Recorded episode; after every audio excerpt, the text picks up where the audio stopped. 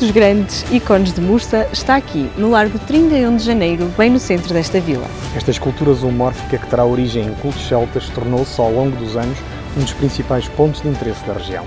Falamos da Porca de Mursa.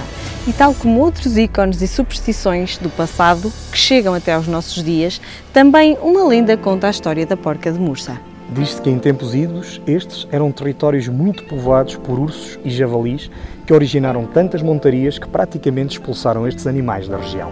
Mas havia uma porca. Ou seria uma ursa? Que pela sua monstruosa corpulência, ferocidade e matririce nunca poderia ser caçada ou morta por caçadores. Isto até que o Senhor de Mursa, em 775, decidiu matar a porca, munido de grande força, coragem e algumas manhas, libertando estas terras de tão incómoda fera. Em memória desta façanha, construiu-se a Porca de Mursa e os habitantes, em reconhecimento ao Senhor, comprometeram-se até ao fim do mundo a entregar anualmente três arretéis de cera por cada casa. E esse foro era pago aqui mesmo, junto à porca. O Conselho de Mursa está situado no extremo oriental do distrito de Vila Real, no limite com o vizinho distrito de Bragança. É delimitado a norte por Valpassos, a sul por Alijó e a oeste por Vila Puca de Aguiar. Situado em pleno centro geográfico da região de Trás-os-Montes e Alto Douro, é formado atualmente por sete freguesias. Conselho misto de terra fria e terra quente, é atravessado pelo rio Tinhela e balizado em parte pelo rio Tua. É apreciável a sua produção de azeite e de vinhos, constituindo uma parte da região demarcada do Douro e de Trás-os-Montes, tem na vinicultura a sua economia essencial. O nome da freguesia é objeto de diversas opiniões. Uma dessas opiniões diz que deriva da quantidade de ursos que existiam no local. A outra opinião diz que o nome original da freguesia e do conselho era Mussa e não Mursa, um nome muçulmano. A história da área em que o conselho de Mursa se fixou remonta ao Paleolítico. Vestígios com cerca de 500 mil anos encontrados em Noura apontam nesse sentido. Desde essa época, o seu território foi provavelmente povoado de forma contínua, pois muitos são os indícios de diferentes períodos da ocupação. Há registros arqueológicos do Mesolítico, do Neolítico e da Idade do Bronze. Da época castreja existem antigos povoados fortificados, a maior parte deles da Idade do Ferro. A partir do século II a.C. chegaram romanos que fundaram as célebres vilas rurais, núcleos de alguns dos atuais povoados além de troços de estradas e pontes, deixaram variados testemunhos da sua presença. No século XIII, em 1224, D. Sancho I vai conceder carta de povoação a Mursa, com o objetivo de desenvolver uma terra que, até aí, estava quase abandonada. D. Dinis concede foral a Mursa e D. Manuel renova-o, com um foral novo nos inícios do século XVI povoamento do território da freguesia de Mursa remonta-se a épocas longínquas. O então território desta freguesia foi ocupado por celtas, romanos, suevos e árabes. No ano de 753, Dom Afonso I das Astúrias consegue libertar a área da freguesia do domínio árabe. No entanto, o seu povoamento foi fraco, permitindo o regresso dos mouros. Assim, apenas em 878, este povo foi definitivamente expulso por Dom Afonso III de Leão. Perante esta conquista, iniciou-se o repovoamento de Mursa, que se estendia pelo território de Chousãos até aos confins de Panóias, razão pela qual a freguesia chegou a ser denominada de Mursa de Panóias. Envolta em lendas populares e não se sabendo ao certo a sua proveniência ou propósito, a porca de Mursa é símbolo inequívoco da vila, dando até nome a conhecidos vinhos da região. Trata-se de uma escultura zoomórfica em pedra da época proto-histórica e pensa-se que será uma estátua votiva a animais sagrados. Estas esculturas existem aos milhares, mas é em Mursa que se encontra a réplica mais bem conservada, não só em toda a região, como em todo o noroeste da Península Ibérica. Contemporâneo de Dom Manuel I, que concedeu a Vila Nova Carta de Foral em 1512, e sendo um dos mais bem conservados em Portugal, o pelourinho está assente em 8 degraus. Tem fuste espiralado, encimado por capitel, com símbolos heráldicos, e é rematado por cinco pináculos espiralados. O edifício dos Passos do Conselho é um solar do século XVII, com dois pisos e janelas de sacada no primeiro andar, cujo telhado é interrompido por um arco contracurvado ao centro. Ocupa toda a ala norte da Praça 5 de Outubro, a Praça Velha, onde estão os símbolos da autonomia, do poder e dos afetos, onde se percebe o convívio dos moradores e a visita afetiva dos imigrantes, que fazem da Praça Velha uma âncora para fundear as saudades. O Mosteiro de São Bento é um exemplar da arquitetura religiosa maneirista e novecentista.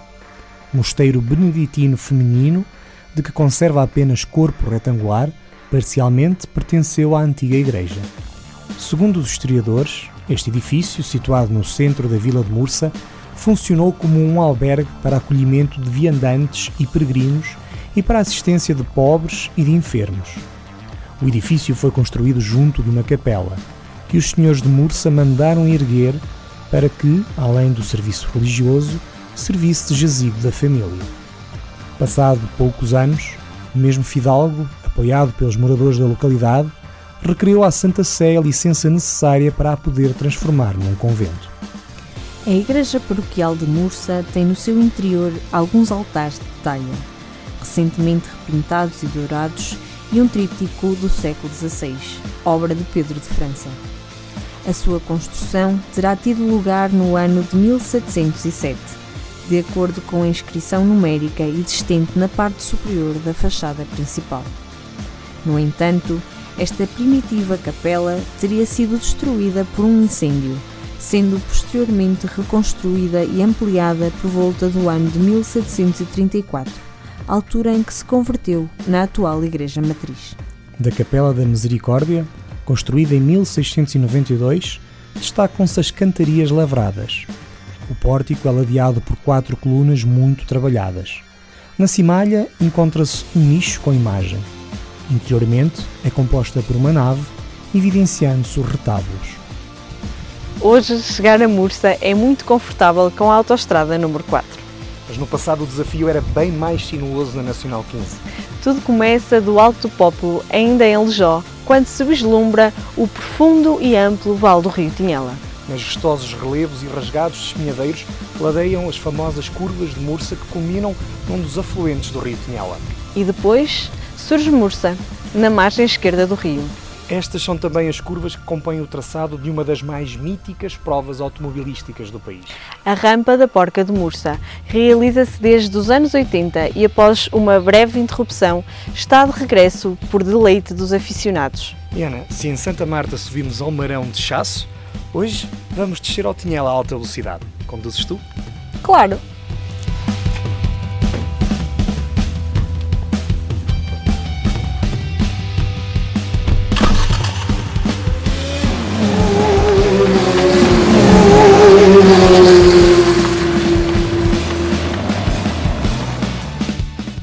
Das rampas mais tradicionais do calendário nacional. A Rampa Porca de Mursa integra o Campeonato de Portugal de Montanha. As famosas curvas de Mursa ocupam um lugar especial na história das provas de montanha em Portugal, um evento recuperado em 2014. Apesar do interregno, a Rampa Porca de Mursa continua a atrair os melhores pilotos e as máquinas mais espetaculares do Campeonato de Portugal de Montanha desafiados por um dos traçados mais técnicos da modalidade. Delineado na Estrada Nacional 15, o traçado da rampa Porca de Mursa tem uma extensão total de 4.200 metros e uma inclinação média de 5,5%. No percurso pelo interior do Conselho, na rota das fontes de mergulho, encontram-se relógios de sol, como os de Cadaval, Fiolhoso, Cortinhas ou Vilares, inventados para responder à necessidade do homem se orientar e de gerir o tempo do cotidiano. Fazem parte da arte escultórica do tempo. Os do Conselho de Mursa, dos séculos XVIII e XIX, apresentam motivos antropomórficos sobre figuras geométricas e com um ponteiro de ferro de onde saem linhas retas em direção à bordadura, correspondentes às horas do dia, marcadas pela sombra do ponteiro em função da incidência solar. Um relógio de todos a marcar o compasso da vida de cada comunidade. O soldado Milhões tornou-se herói da Primeira Guerra Mundial ao enfrentar sozinho uma ofensiva alemã e a sua história faz parte da aldeia de Valongo de Milhais.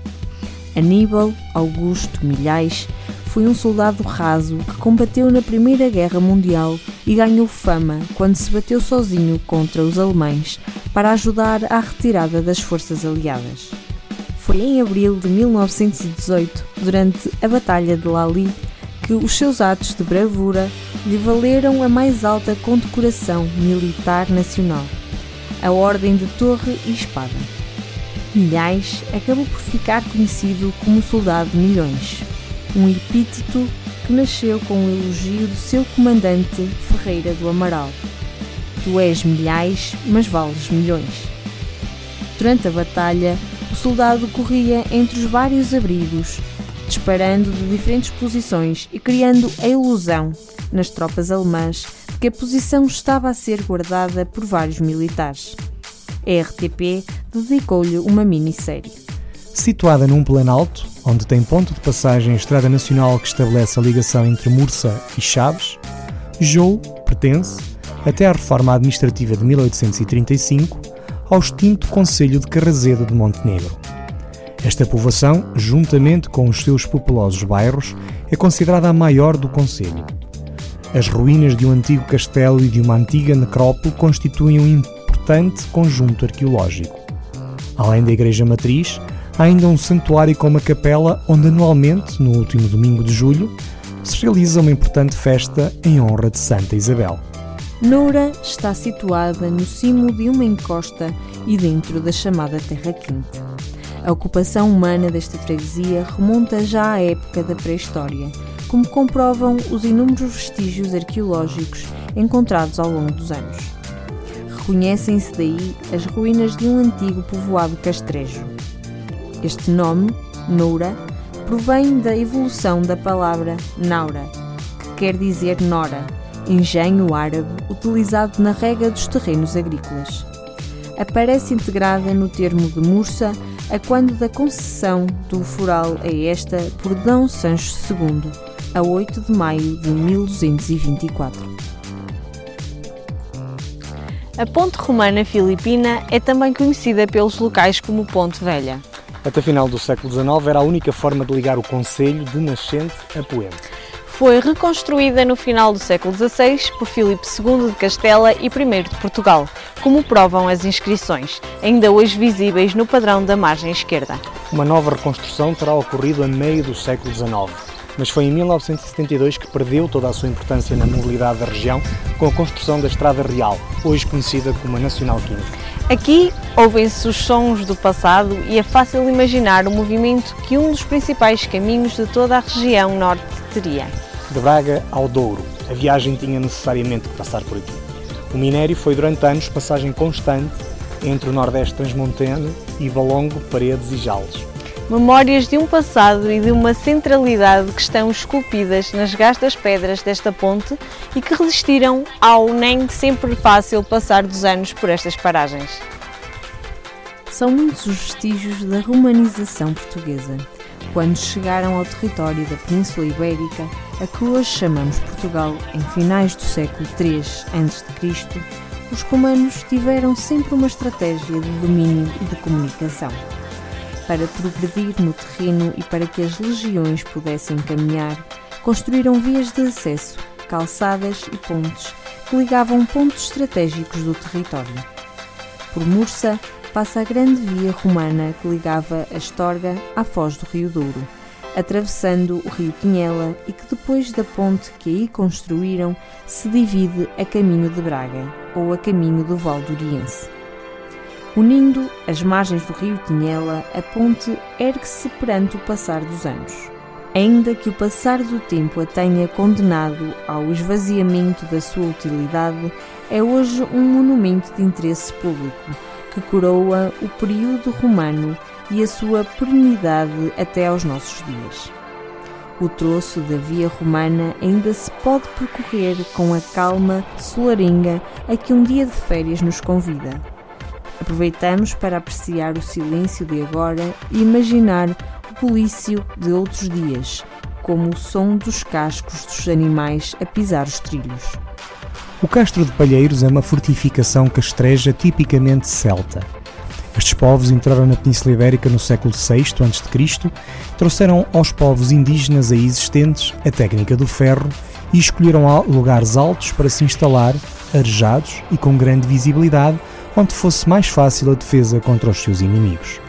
São cabeços graníticos enormes, à volta dos quais os celtas construíam muralhas altas, dentro das quais edificavam habitações circulares, com pequenos muros de pedra cobertos de colmo, argila ou madeira. O Miradouro de Palheiros integra-se no vetusto castro com o mesmo nome e eleva-se sobre um espigão quatzítico que emerge na depressão geológica da Terra aqui. É uma feliz coincidência agrupar uma paisagem avassaladora, um contexto arqueológico impressionante e um centro de interpretação no local. Um lugar imperdível. Existem dois principais trilhos no Conselho. A pequena rota Trilho do Tinhela, que tem o seu início e fim junto ao painel informativo localizado no cruzamento entre a Nacional 314 e a Municipal 582, num local com vista para a estação da Brunheda. Deste local pode percorrer-se o Val do Tua pelas vias fluvial ou ferroviária. O trilho segue em direção à aldeia de Porrais, permitindo conhecer a sua capela. Saindo de Porrais, o trilho segue acompanhando a margem esquerda do rio Tinhela até perto da sua foz, passando junto das termas. Este trilho está inserido na micro-reserva do rio Tinhela, onde podem ser apreciados bosques, galerias ripícolas e habitats aquáticos. A pequena rota Trilho da Sobreira, Casa da Floresta, Porrais, tem início no mesmo local que o trilho do Tinhela segue ao longo da margem direita do rio Tua até a aldeia de Sobreira e, de seguida, dirige-se ao Miradouro Casa da Floresta. O acesso a este miradouro é feito por uma derivação de 2 mil metros que vale a pena percorrer, pois a paisagem sobre o rio Tua é deslumbrante. De regresso, o trilho segue para a aldeia de Porrais, ao longo da Ribeira de Barroso e do Ribeiro do Val de Manhoscal. Não há que perder a praia fluvial de Rebelos. Banhada pelo rio Tinhela, é um ótimo lugar para um mergulho ou um piquenique, aproveitando a sombra das frondosas árvores que ladeiam as margens do rio que vai desembocar no Tua. Mursa é uma das cinco portas de entrada do Parque Natural Regional do Val do Tua. O Conselho situa-se numa zona aplanada e fecunda transição para o Val do Tua, área em que as culturas afirmam já a sua identidade duriense. Os miradouros da Casa da Floresta Sobreira, de Palheiros e de São Domingos são locais privilegiados para observar o vale. Mursa é uma terra de contrastes, entre a zona norte cravada de encostas e penhascos e a zona sul repleta de vinhas e olivais. O património encontra-se distribuído pelas sete freguesias e vale bem a pena visitá-las a todas. Quem visita a Mursa não pode deixar de provar o mel e o queijo de cabra produzidos na região. Os maravilhosos enchidos resultam da matança do porco, tradição que ainda se pratica no Conselho. Existem nestas terras os condimentos indispensáveis para que possas conhecer os valores etnográficos e culturais aqui existentes, com tom dispares e interessantes proveniências. É nesta mistura de identidades que nasce Mursa, conhecida pelo azeite, vinho e pelas curvas de Mursa. São oito séculos de história divididos entre a terra fria, a terra quente e a terra pelas montanhas.